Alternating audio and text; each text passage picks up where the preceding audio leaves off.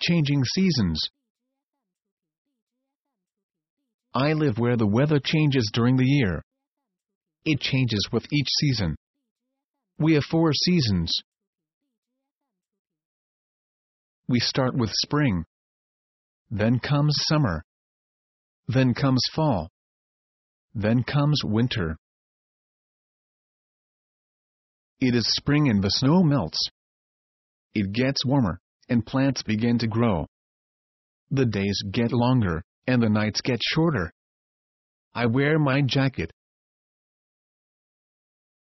It is summer. It gets hot, and the plants grow bigger. The days are long, and the nights are short. I wear my shorts.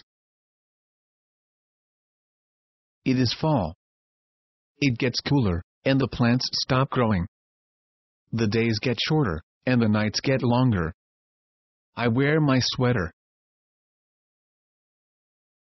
It is winter. It is cold, and many plants die. The snow begins to fall, and the days are short. I wear my coat. The weather has changed with each season.